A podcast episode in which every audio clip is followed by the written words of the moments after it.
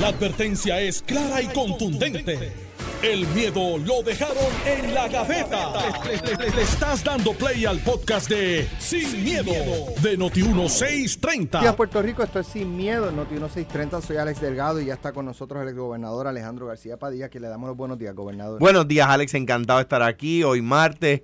Eh, con mente maestra allí en los controles, con el país que nos está escuchando como todos los días, a quienes le agradecemos la sintonía, y con el relevista eh, designado del día de hoy, Meet Reliever, eh, por parte de Carmelo Ríos, que nos mandó un, compañero de lujo. Representante de dicha Albonina, buenos días. Buenos días, Alex, gobernador Alejandro García Padilla, buenos días, Alex, y buenos días a los amigos que nos sintonizan. Bueno, eh, ciertamente el tema del juicio de Ángel Pérez sigue siendo una de las noticias principales. Ahí él testificó el más que se esperaba escuchar al ex contratista municipal Oscar Santamaría, quien pues dijo allí que estaba precisamente en esas circunstancias por haber pagado eh, sobornos al exalcalde Así empezó. Ángel Pérez. Así comenzó su testimonio. Correcto, el, arrancó. ¿Por qué usted está aquí? Porque, Estoy aquí porque pagué sobornos a Ángel Pérez. Eh, a cambio de contratos. Y creo que, exacto, ese, ese punto es bien importante porque la defensa lo que ha planteado es que el dinero que le daba eh, a Oscar Santamaría Ángel Pérez era eh, como parte de unos donativos de campaña política que en todo caso serían donativos en exceso. Eh, no obstante, Oscar Santamaría estableció y dijo, no, yo daba ese dinero a cambio de contratos. Punto. Así es. Y pues ahora se debate que, ¿verdad? Si sientan a Ángel Pérez, porque Ángel Pérez es el, el, que único puede refutar eso. refutarlo, es él. Pero entiendo yo que es una carta muy arriesgada porque, y, ustedes entran a analizar ahora, eh, si Ángel Pérez ya admitió que recibió donativos en exceso y que no los reportó a la oficina del Contralor Electoral, y no es que se le, se le olvidó eh, reportar 500 dólares, 1000 dólares, o sea, estamos hablando de miles y miles y miles de dólares Ah, porque le, le, saldó una, le saldó deuda de campaña. Y continuó pagándole. Y siguió pagándole y él seguía recibiendo el dinero. Ya habiendo saldado la deuda de campaña política. Eh, y entonces, pues, un poco Ángel Pérez ya se ubica como una persona que delinquió, que faltó a la ley, que se apartó de la ley.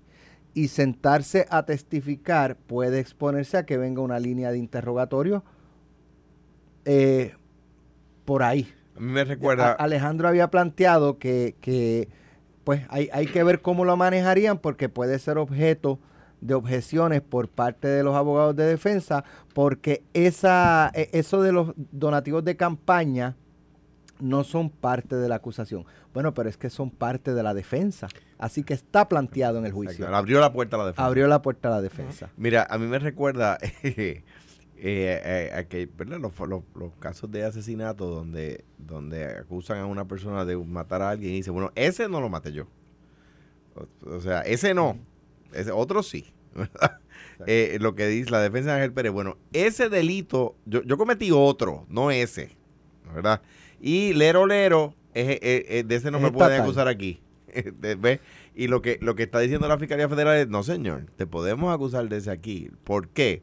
Porque el que fueran donativos de campaña, aunque nos pone a nosotros los fiscales una carga más alta, no quiere decir que no, que no hubo un soborno. Porque fue a cambio de, a cambio de contratos. Exactamente. Y cuando hubo un donativo político a cambio de un contrato. Ya es delito federal. Es delito federal. Es delito federal. Cuando, y sobre todo cuando los contratos han tenido fondos federales. Ángel eh, Osvaldo Carlos dijo esta mañana que eh, al culminar el día de hoy decidirán si sientan o no Ángel Pérez a testificar me parece, mm, digo, y aquí hay también una, una como decimos tanto, tantas veces, una manguera rota. ¿Por qué? Porque dijo que le ha dado, que le dio a otros alcaldes donativos en exceso. Eh, eh, y en ese sentido, pues, pues empieza a traer otras repercusiones. Porque si el donativo, el perdón, el, el testimonio bajo juramento. Hago la pausa a propósito. El testimonio bajo juramento de Oscar Santamaría en la Corte Federal lo puede levantar el Departamento de Justicia local para iniciar una investigación y puedes solicitar la grabación y puedes solicitar la transcripción a la Corte Federal. Porque si Oscar Santamaría ayer dijo que otros, eh, otras personas recibieron donativos ilegales de su parte que no fueron reportados al Contralor Electoral en Puerto Rico, está delatando otros delitos, esta vez estatales. Y el Departamento de Justicia eh, Local no puede simplemente cerrar los oídos. No puede. O sea que, de, nuevo, esto eh, piqui se extiende como aquel viejo programa de radio que había aquí hace, hace muchos, muchos años. Eddie, Eddie no había nacido. Eh, que, que, estaban Marta Font, este, estaba el profesor José Arsenio Torres y no recuerdo quién más. Este, eh, Piqui se extiende. Estamos viendo el clásico mundial de boxeo, de, de, béisbol. Piqui se extiende. Eh, pues está, está mojando a más gente en crímenes locales. Eddie. Posibles crímenes locales. Correcto. parte de lo, del proceso de, ver cualquier caso a nivel eh, criminal, distinto a lo que es eh, llegar a un acuerdo, una alegación preacordada, es que se abre la puerta, que salga un montón, un sinnúmero de información que hemos visto en estos días, de, como menciona el gobernador de posibles o algunos delitos estatales. En el caso de la defensa que han traído, de, el punto que han traído o han tratado de levantar es el asunto de que esto pues no necesariamente era un intercambio a cambio de un contrato, sino que era un donativo político, pues hasta cierto punto pues ha, quedado un poco mal esa defensa porque ayer, estuvo el contrato electoral. En el caso de Puerto Rico, hasta los otros días el límite es 2.800 dólares por persona, el cual fue enmendado, ahora subió a 3.100, pero para efectos de este caso era 2.800. Eh, si se excedió de ese número, pues claramente hay una violación estatal, sin contar que si tú estás obteniendo un dinero de forma ilegal, podría hasta cierto punto también haber una violación contributiva a nivel de Hacienda, porque estás recibiendo un ingreso más allá de tu salario, el cual no reportaste, aunque sea ilegal, sigue siendo, sigue siendo un, delito ahí. Sí, pero la, la, parte importante hay que ver aquí según se va sentando cada persona, ¿verdad? Y la teoría que ha traído la defensa, la cual yo veo difícil a nivel federal, distinto a los casos estatales, que yo creo que es mucho más fácil tú levantar un planteamiento. Un fiscal lo que tiene que hacer es bien sencillo, es probar los elementos básicos de un delito conspiración, soborno, extorsión, etcétera. De lo que ha trascendido, tú entiendes que hasta ahora se, se ha ido que probando. Pasa es que a nivel federal es más fácil, y lo hemos visto por la experiencia de otros casos. Tú has visto que, hasta, el día de hoy lo han probado.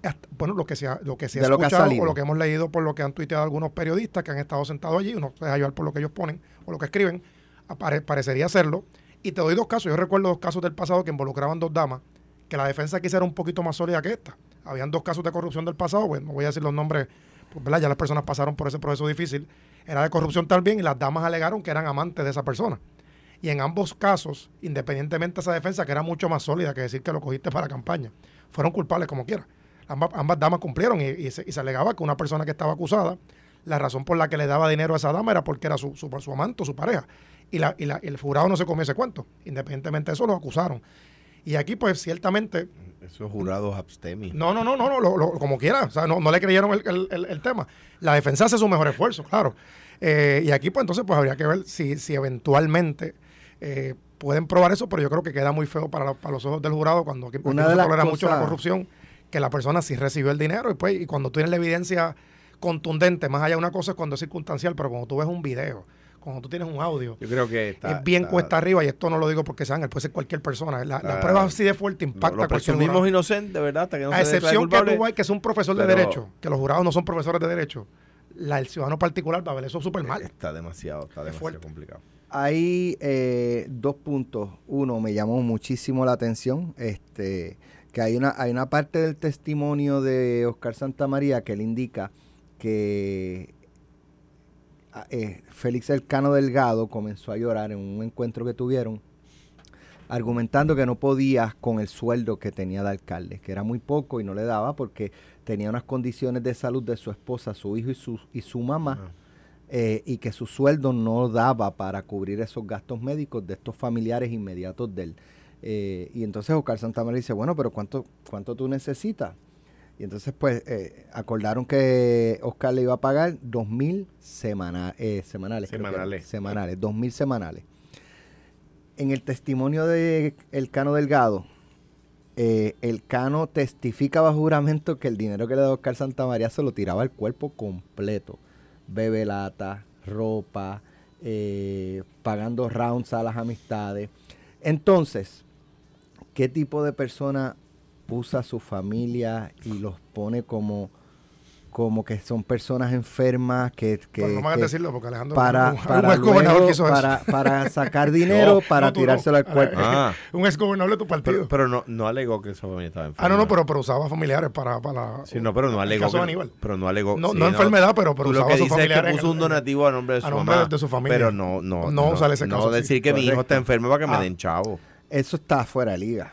Eh, Complicado. Y entonces hay otro punto que Oscar Santamaría indica que al principio Cano era una persona limpia y que fue el ex vicealcalde y director de obras públicas el que le enseñó a pedir soborno.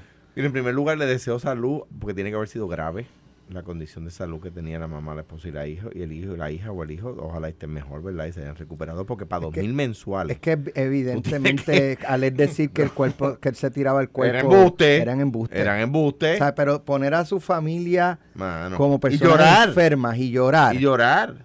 es bajo, Es bajo. es bien bajo. Eh, otro punto que, como decía, que él dice, que eh, dice Oscar, que el Cano era una persona limpia y que lo dañó El vicealcalde. el vicealcalde, pero ya el Departamento de Justicia había planteado que el Cano venía planificando cómo iba a dar el tumbe desde antes de ser alcalde. De hecho, parte de la información que trasciende es que cuando el Cano pierde la alcaldía en el 2012, Héctor O'Neill le da trabajo en el municipio de Guaynabo. Y en el 2016, para el Cano dedicarse A la full campaña. time a la campaña, renuncia a su trabajo en el municipio de Guaynabo, se queda sin trabajo y ¿quién lo sostenía económicamente antes de ser alcalde? Oscar Santamaría. Y le pagaba la ropa. Le pagaba todo sin, antes de ser alcalde. Así que eso de, de Oscar Santamaría decir que, que, que quien lo dañó fue, no, no, no, ya, ya es para mí, desde que mi nadie- punto de vista, eso- ya eso venía entre los dos, Nadie maquinándose de antemano. Nadie Eso venía nadie, eso maquinándose de antemano. Y como bien tú planteas, la, la evidencia que se, que se ha presentado en los medios históricamente, está en el indictment, en otros documentos, es que este, estos actos venían desde mucho antes, Otro- que se habían planificado desde mucho antes. Y en el caso de, de cualquier servidor público, si tú lo miras, él no, él no es una persona que venía del sector privado con un buen sueldo y se mete a la alcaldía. Él venía de no tener casi sueldo, un sueldo bajo. Así que tú cuando eh, eh, aceptas una posición, tú sabes lo que paga la posición. Y eso no, no tiene excusa, no tiene excusa. antes de, de ser arrestado, una semana antes de ser arrestado, eh, el mismo día que arrestaron al Cano Delgado, Ángel Pérez estuvo en estos estudios ¿Y qué con dijo? Ferdinand Pérez, Carlos Mercader y Mardeli Jusino en pelota dura. Vamos a escuchar lo que él dijo en ese momento y vamos a hablar de algo que salió en el eh, juicio. Pero en este ¿Cómo que caso, el de alcalde de? Cataño tenía buena obra. Sí, sí, sea, sí. había una obra, Oye, o sea, había una transformación del pueblo. Él- el problema fue eh, su, su espina dorsal. Claro, O sea, claro. eh, Eh, esto- estas acciones, ¿verdad? Hay que, hay que condenarlas.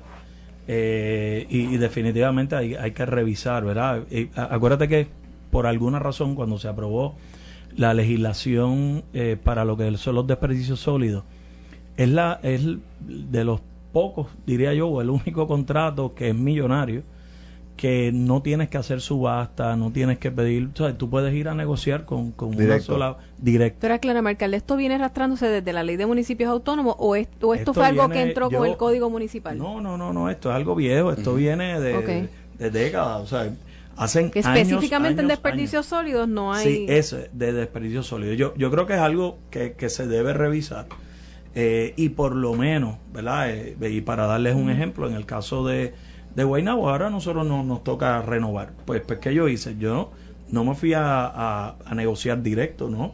Yo solicité propuestas. Ah, la ley no me lo requiere, no me lo requiere, pero velando obviamente por la pureza de los procesos, de los procesos pues solicité propuestas. que el Código Anticorrupción permite que en caso de corrupción se busque la restitución contra la empresa y daños punitivos de hasta el triple de lo que obtuvieron ilegalmente. ¿Ustedes como alcalde apoyarían que en aquellos casos donde se encuentre que hubo en efecto corrupción en el proceso se utilice esa medida para ir contra las empresas? Mira, es que claro, claro que sí. eh, sea, si hubo corrupción, pues tú tienes eh, la corrupción, cualquier, los errores eh, se pagan, se pagan con, con dinero. Sea, tú cometiste un acto de corrupción, pues, pues te tiene que costar. Ahora, claro está, aquí se han mencionado un sinnúmero de municipios. O sea, y yo creo que uno tiene que analizar, o sea, porque hay casos y hay casos. Oye, si se dio la competencia, eh, si hay, si los números fueron los favorables, si se está dando el servicio, ah, bueno, pues, pues ojo, que entonces tú no te vayas a ganar una, una demanda, eh, por, ¿por qué tú vas a cancelar un contrato? Ok. Él establece ahí que, que ellos habían solicitado en Guaynabo eh, propuestas. E incluso me parece eh, que en algún momento él, indicó que en Guaynabo se hacían eh, por junta de subasta. ¿Qué dijo el cano de las juntas de subasta? Dijo el cano, después que tenga a uno que responda completamente a mí, yo sé que se puede manipular la junta de subasta. Tienes que tener a alguien de confianza. En el caso mío, era la misma persona, era el de obras públicas que estaba en la junta de subasta. O sea que eso- ese argumento de no, porque aquí está, hay junta de subasta, es como dice el cano. Tú nombras en las juntas de subastas personas que te respondan a ti. Bueno, Y entonces, los alcaldes flojos, los alcaldes, los que quieren tener esa mala intención. sí, pero lo, lo que quiero decir es que eso no, es el que el que existe una junta de subastas no quiere decir que no se puede manipular. Claro. Eso de- no es cierto. De entrada no Pasó quiere- en exacto. Cataño y evidentemente Claro. pasaba en Guaynabo también.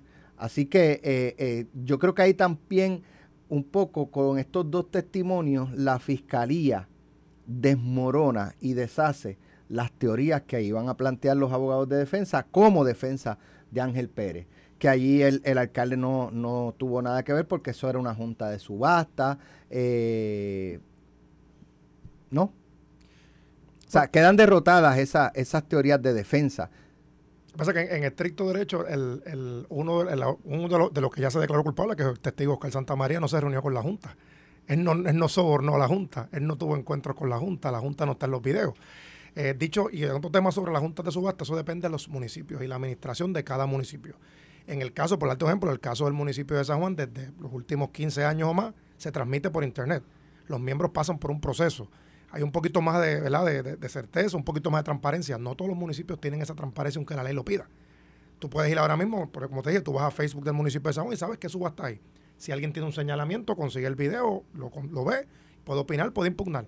No necesariamente todos Y- los municipios y- siguen ese proceso. Y, utilizando el ejemplo. Y por ejemplo, Bayamón lo hace, los municipios más grandes, pero no eh, todos los municipios siguen ese proceso tal como lo dice. Y no es que sean malos o buenos, es que quizás no tienen el, el organigrama, Sí, no pues tienen está la... bien, lo que, pero lo que dice Alex Eddie, es, eh, es más importante todavía, porque no es que es, no es la junta de subasta, es quién la compone. porque ¿Quién si los nombra? Los pone, sí, pero quién la compone. Si ponen allí sellos de goma, tienes un problema. Mira, mira cuál es la defensa de Miguel Romero cuando el caso de JR Asphalt. Ah, no, pero es que mi junta de subasta, que obviamente tiene gente allí seria, eh, le, le- habrá dado algún contrato, pero, pero, pero no, no, otorg- no le otorgaron un montón de subastas a ellos.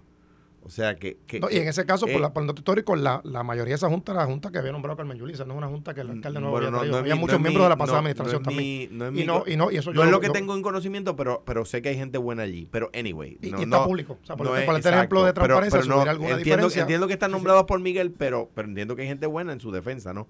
Ahora bien, dicho eso, dicho eso, m- me parece a mí que, que, que- o sea, tiene que salir a noquear la defensa. O sea, eh, si esto fuera una pelea de boxeo, tienen que salir a noquear. ¿Por qué? Porque está en el último round, estás perdiendo la pelea, tienes que noquear. ¿Qué cosas puede, a mi juicio, verdad? Imaginándome yo, como dice Eddie, los abogados no podemos ser jurados. Los abogados estamos inhibidos. O sea, el, el- si usted es abogado, usted no lo pueden llamar como jurado, ¿verdad?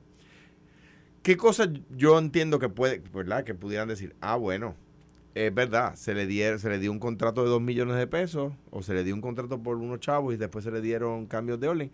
Pero él, él participó en 300 subastas y, y la- y perdió 299. Eso te demuestra que los chavos no eran a cambio de contrato. Yo como jurado puedo decir, mira, mano, pues si perdió todas las subastas menos una, pues, pues, pues que, que, que todos los demás contratistas le estaban pagando también al alcalde. ¿Dónde están los, dónde están los demás contratistas, verdad? eh, te- sentar allí a Eddie Charboniel, que es contratista de Guaynabo, estoy dando un ejemplo antes de que nadie lo anote. O salga Eh, en Twitter alguien diga. Ed-. Eddie Charboniel, contratista de Guaynabo, y se llevó 60 millones de pesos en contrato. Y Eddie Charboniel se sienta allí y dice, bueno, yo no, yo no, yo no le di, no aporté nada, yo, yo fui a un fundraiser, pero legalmente, y se anotó, mire, está en control electoral. Y ahí pues uno dice, mano, pues, pues quizá. Ahí un punto, yo sé que tenemos la voz encima. Sí. Un solo jurado que, que decida no encontrarlo culpable. Uno, en un home jury, no hay no ni, ni no culpable ni culpable. Fiscalía tendría que volver a someter el caso. Mencionaste que hubo señalamientos de la posibilidad de que otros alcaldes hubiesen recibido dinero y hay una nota que se publicó esta mañana, eh, no, ayer en la noche. El alcalde de Ponce, Luis Manuel Irizarri, habría recibido kickback de parte de Oscar Santamaría, quien es testigo en el juicio de Ángel Pérez. Así lo aseguraron a Telenoticias allegados a la pesquisa del Departamento de Justicia que terminó con la recomendación de un FEI eh, o de que se designe un FEI contra el Ejecutivo Municipal. Aparte de eso, vamos a regresar para hablar de esto, pero también de referido de FEI que, que, que sometieron y el de Y de- Eligio Hernández, el Y de, y Departamento de otros alcaldes, y de otros alcaldes que entiendo, según la información que surgió ayer, Oscar Samaría dijo que dio 50 mil dólares en, en a, a una campaña y, y reportaron solo cinco. Tiraron los nombres. Voy, a- voy a buscarla, corroborar la información. Dale, pues aquí tiraron uno, Sí, pero no sé. es Oscar Santamaría que está diciendo esto. No, yo en sé, el yo caso del alcalde de Ponce. Claro. Vamos a la pausa y regresamos. Estás escuchando el podcast de Sin, miedo, de Noti1630. Hubo uno que trascendió En Noticel saca el alcalde de San, Juan. Y en Telemundo sacan el alcalde de, de Ponce. Ponce. Ahora, lo, lo que yo discutía con ustedes fuera del aire un poco a modo de pregunta es si Eddie, Si Eddie. Fue Eddie. No, a alcalde de San Juan y Eddie fue para Estoy allá. aquí por si acaso. Entonces, la si, si, si, si Oscar Santamaría se tiene que vaciar testificando ante los federales, ¿verdad? Y ¿Qué es lo que ha decir todo lo que sabe, todo lo que hizo. Si en el caso de San Juan y en el caso de Ponce le hubiese dicho a los federales, yo también los tenía en nómina, yo los tenía comprados a cambio de... ¿Los federales hubiesen acusado a esos alcaldes? Si, si hubiera habido delito federal, sí. Lo que apare lo que- si fuera cierto, sería un delito estatal, que es una violación a la ley de Depende. campaña. Depende. Depende. Exactamente. Exactamente. Por lo- o sea, tu planteamiento es que por lo menos delito federal No es. parece no haber. Parece no haber. Exactamente. Ni en No, el caso de y- uno ni en el del otro. Y a pesar de que algunos dicen otra cosa, no necesariamente porque una persona dio un donativo de campaña, eso le garantiza que va a recibir algo. O sea, a menos que. Por eso el quantum de prueba es mayor. Por, por lo tanto, tú tienes Eddie. que probar que esa persona recibió algo y que la razón por la que te lo está dando, por eso ese es el delito, es porque tú le vas a dar X cosa a cambio. To- El hecho que tú dones no to- es así. Todo esto, en todo esto, trasciende que lo que mantiene estas situaciones principalmente es las ayudas eh, a las campañas, los donativos, digo, en el caso de cuando te dan Bueno, a nivel personal. Porque tienes el caso de Cataño, Cuando- que era un cuando asunto te dan a nivel personal es otra cosa. Relojes de 25 O sea, mil pesos, ropa, etcétera. Eso no es campaña. Claro, pero hay, de- hay algo a nivel legislativo que se pueda hacer. O mira, eso es, pues ya, eso es cada cual es Sí, como es. claro, este, y, y pues, Sí, eliminar el financiamiento público, eh, public- eh, privado de campañas políticas. por eso, pero me lo que trae, Sí, sí, mira, eso- mira. hay es de eso, hay de campaña política, pero hay también que el Cano y Ángel, digo, en el caso de Cano ya está admitido, lo cogía para bebelata, para, no tenía que ver con la campaña. Claro. Eran contratos a, a cambio de que me, me sostengas a mí, no mi campaña. El tema de financiamiento de campaña es bien un tema que se ha discutido en los últimos 25 años. Por alto ejemplo, recuerdo que cuando comenzó el tema más serio, porque antes no se tocaba ese tema, fue con Héctor Luis en el 96, Rosselló,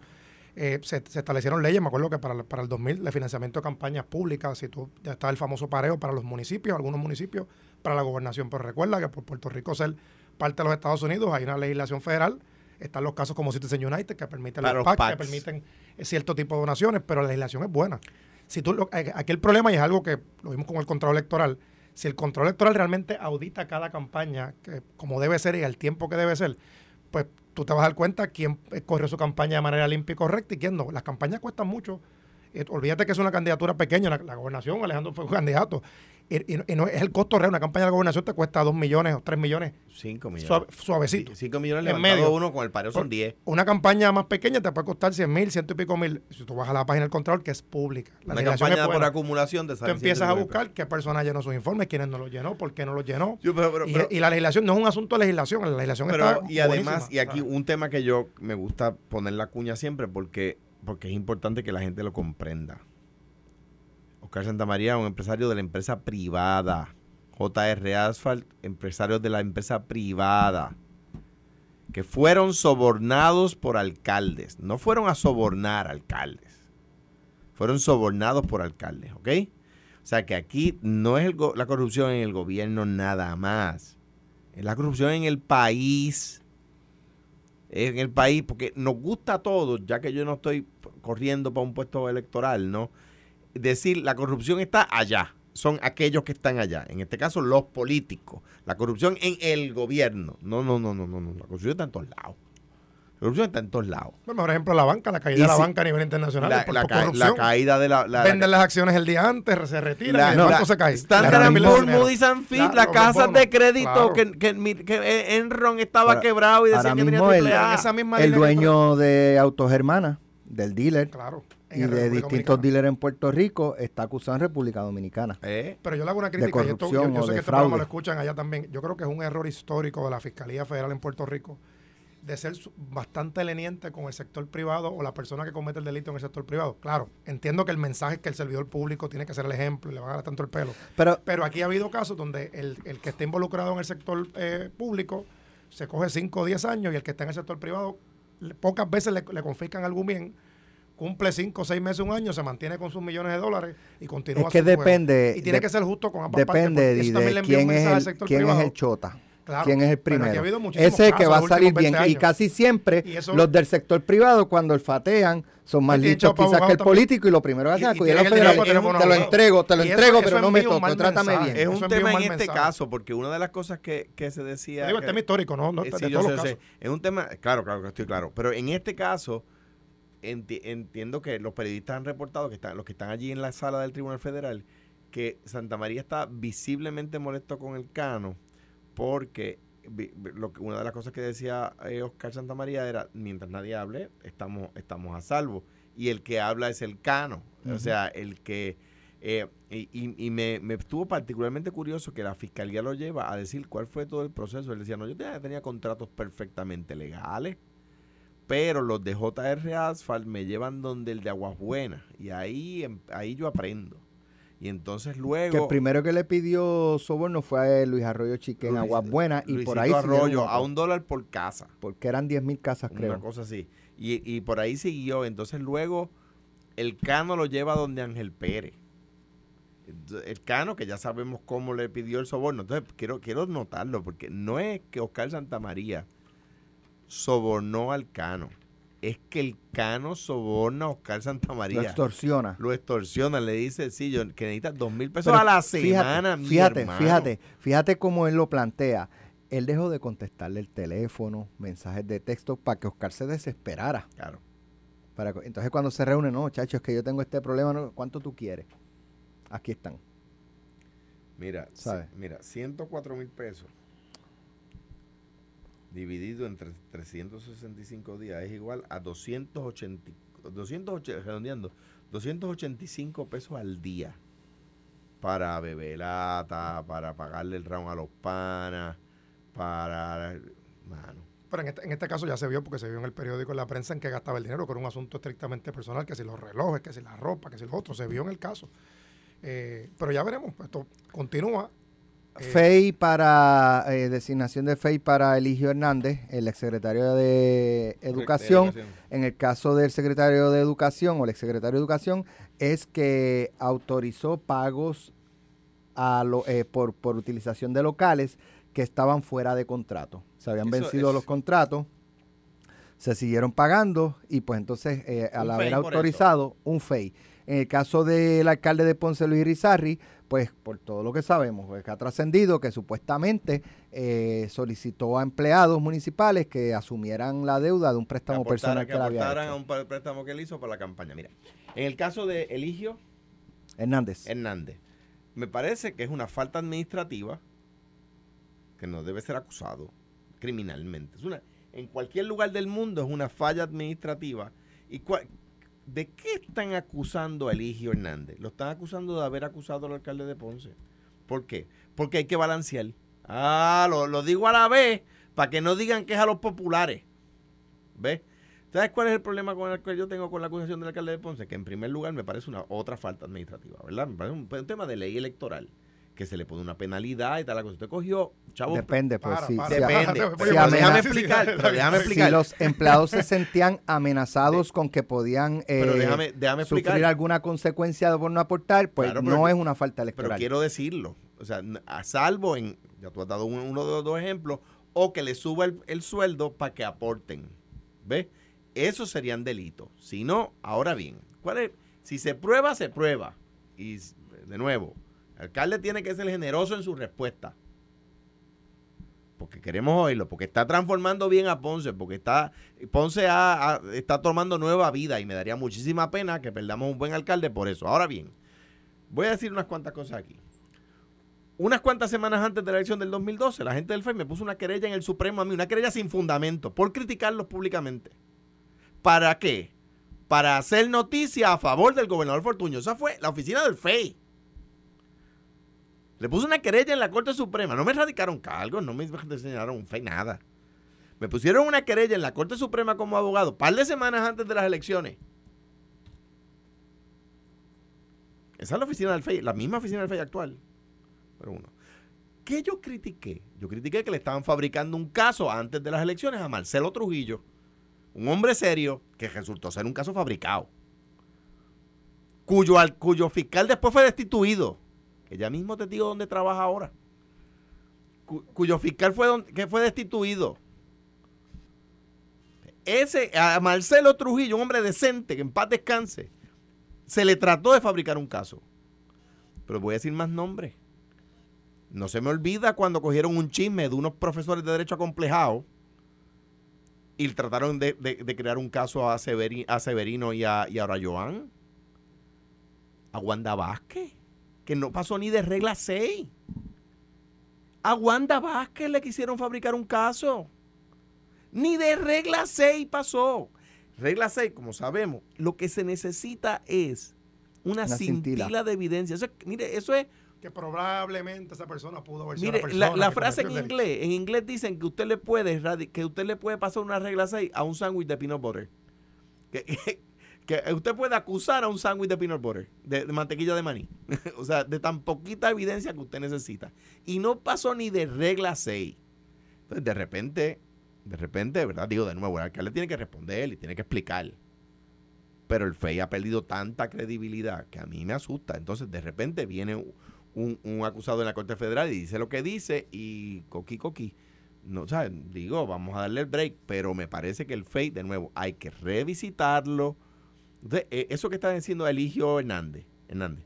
Eligio, eso es una falta administrativa, será del PNP y será ver, secretario de Educación del PNP, pero yo no voy a venir aquí a darle cuatro azotes porque, ah, es que es del PNP, porque en realidad, ay, que, que Pero es una- que tú estás ¿Tú crees que el apuntando a la de oficina del FEI. ¿Tú crees que el secretario Pero de es que no es el FEI, Justicia es justicia Ah, que lo refiere, es Domingo Emanueli. es Domingo Emanuel? Entonces, el fiscal a cargo es activista del PNP, ex activista, yo supongo que ya como el fiscal no puede, es activista del PNP, ex activista del PNP, cuyos familiares, estoy hablando del caso de Ponce actualmente, cuyos familiares están bajo contrato en oficinas de funcionarios del PNP que endosan a Pablo Colón.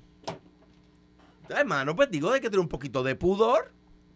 Si eso, si Hay eso que, que, tú un poquito de pudor. pa- para eso hay un remedio, ¿verdad? Tú puedes presentar evidencia contra un fiscal, pero mira los hechos aquí. En el caso del, del secretario de Educación, Pero eso, Y- y- eso, y- eso que tú acabas de plantear, como dice Eddie, No, tú- eso es argumento para tú plan- plantearlo en... en- No, entonces yo, yo ¿dónde El- está el pero, para. el alcalde. Pero, No, pero déjame déjame, no, pero tú- tú- es que plantear mi punto de ¿Tú Ponce. sabes quién también sabe estas cosas? El secretario general del Partido Popular. Luis Vega. ¿Y dónde está?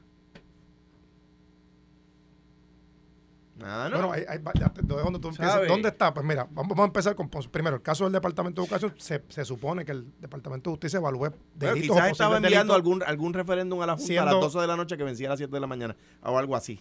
Lo dijo, lo dijo el gobernador. Lo dije yo, sí, Alejandro García Padilla. Y me, y me hago y solidario con las En, ese punto estamos totalmente de acuerdo. No se ponen de acuerdo, son un desastre, no saben administrar el partido, menos pongan administrar pues, pues, Puerto Mientras tanto, Oscar Samaria le paga a ustedes, San María le paga a, ustedes. A ustedes no. Mientras tanto, mientras tanto, mientras tanto Alcano, mientras tanto decir, a Ángel tú Pérez, acabas no de decir que tu partido es un irresponsable. No tires piedras. Lo acabas de decir tú. No tires piedras porque estamos hablando, estamos atendiendo el caso de un alcalde del PNP sobornado, de dos alcaldes del PNP sobornados. Vamos a Ponce entonces. No tires piedras. Tú dijiste que el responsable, no me lo eches a mí tires piedra. Lo dijiste tú.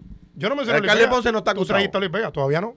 Mira, mira los hechos del caso de Ponce. Y, y vamos a una cosa, que sea una buena persona, pues eso se pone a un lado.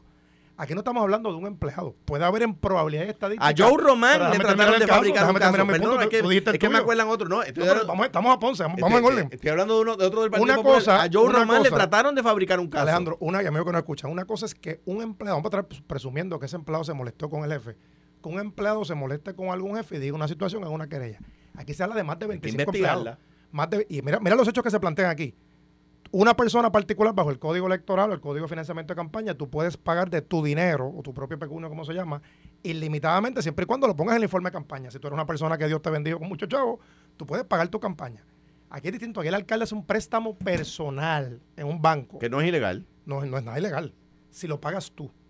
El asunto es que el problema de lo si que lo se pagan alega, otros tampoco es ilegal. ¿Cómo? Un préstamo personal para eh, una eh, campaña. No es lo mismo, Alejandro. Él, hizo, él, hace un préstamo personal para, pagar una campaña política. es una violación clara de ley. Para, para, para. Clarísima. Yo no puedo hacer un préstamo personal. No, si lo paga, no, no, no. Pero mira el asunto. Pagan, los no es una violación de ley. Empleados municipales. No tiene que estar. No. Que se, sienten amenazados. No, no, ahí vamos al punto. O que le suben el sueldo para Y habría que ver qué dicen esos empleados. Hay más de 25 testigos aunque no se sienta amenazado y aunque no le hayan subido el sueldo, si te nombré para que me ayudes, como quiera, eh, sería ilegal. Sí, pero peor que eso. Habría que, que, ver qué dicen. Claro, Aquí lo que testigos, se alega, claro. y lo que salió público es que se reúnen en el gabinete y le dicen, pues este mes le toca a Alex Delgado, tomaste la libreta, vete al banco y págate esto. Alejandro, vete al el febrero te toca a ti, marzo le toca a Edias y así sucesivamente. Hasta ahora no hay ilegalidad. ¿Cómo que no? Que, sea, que un empleado público te paga una deuda de un préstamo personal, Alejandro. Eso es ilegalísimo. Perdóname, perdóname. Claramente eh, ilegal. No lo es, perdóname. Yo puedo ir, yo, si yo fuera haciendo empleado público hoy, bueno, por, si yo, fuera, quiero, por eso, por yo, que eso. Yo quiero saber. El legislador preso. Pero, ok, yo quiero yo quisiera saber qué empleado. Qué empleado dice, jefe. No se preocupe que yo pago su. Voy a pagar mil pesos ese mes. Yo lo pago. No se preocupe. Y ay, haya otro empleado y digo, jefe, yo soy más no, que el otro. 25, no, yo uno. pago más. Pero, y venga otro empleado y dice, no, no, no, yo no me quiero quedar atrás. Yo también quiero no, pagar los préstamos. Y hayan entiendo, una variedad entiendo, de Entiendo todo eso, pero Está yo... complicado de creer, Alejandro. Eso, yo, yo, entiendo todo eso, pero yo, funcionario público aportaba a la deuda de, legal de Aníbal y si hubiese y a la deuda de, y a la deuda perdóname la, deuda legal de un fideicomiso legal escucha, escu no un préstamo personal Eddie, de, de, si haces voiceover no me pues, pues, permites pero pues, no me permites contestarte. Si haces la pregunta tienes que esperar la respuesta aunque no te guste. Bien, pues, dale. yo puedo mañana aportar como empleado público yo puedo ir a aportar a la deuda de tu campaña y me da la gana. De mi campaña no un préstamo personal sí. le he dicho al perdón pero Eddie es que es es derecho en materia de derecho al pago de contratos de primer año, hermano. Pero dale para, es de, es de primer año.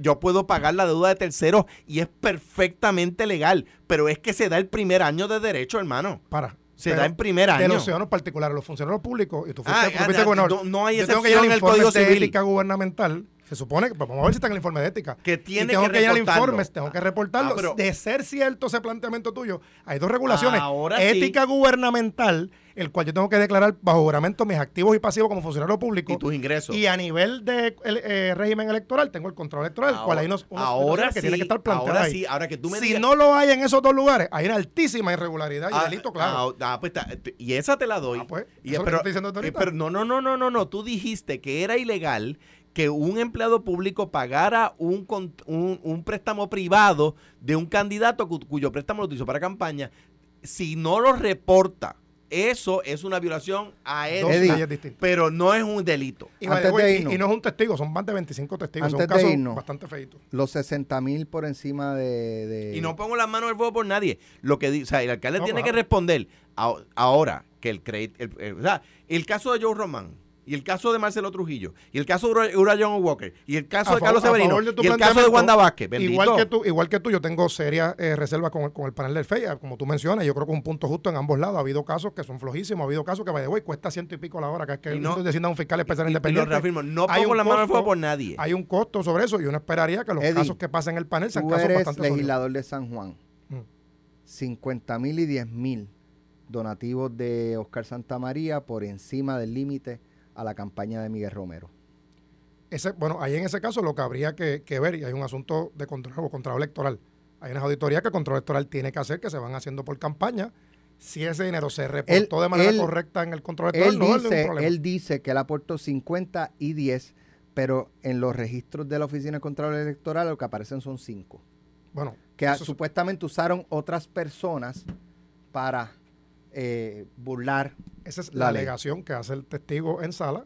De nuevo, hay Ah, que ir a pero los espérate, informes del control espérate, electoral. pero Con el, el alcalde de Ponce. No, no, no, yo te dije la evidencia que está presentada, pero no es lo mismo. el lanzallamas. Para, pero para. Con, con el aquí no es un alcalde, préstamo personal, alcalde aquí se está hablando, aquí se está hablando de una persona que alega que dio donativos por encima de lo que dice la Y ley. lo mismo en Ponce. Pues si lo puede probar, si está en un video, si está en un audio, pues entonces pues habrá delito. Y en el de Ponce, si no hay video y audio, no. Tú tienes 25 testigos empleados Ah, municipales. Es un tema de cantidad de, de No, no, no es lo mismo que de un préstamo personal de la- de- del alcalde que no, no- que por lo que se está diciendo, porque fueron voluntariamente que, acudieron ¿cuál ahí. es- cuál es No querían pagar y se les obligó a pagar. Y, ok, do- ¿qué- El caso no empezó yo todavía. No, no voy a ser mezquino contigo y no te voy a decir, dime qué de artículo de la ley. Eso sería una mezquinada de mi parte porque. Ya- ya te establecí las dos leyes que se violó, que pudo haber violado, ética y Nadie se control sabe los artículos de memoria. Pero, pero decir que yo, como empleado público, no puedo contribuir a pagar un préstamo personal de otra persona es que simplemente falso.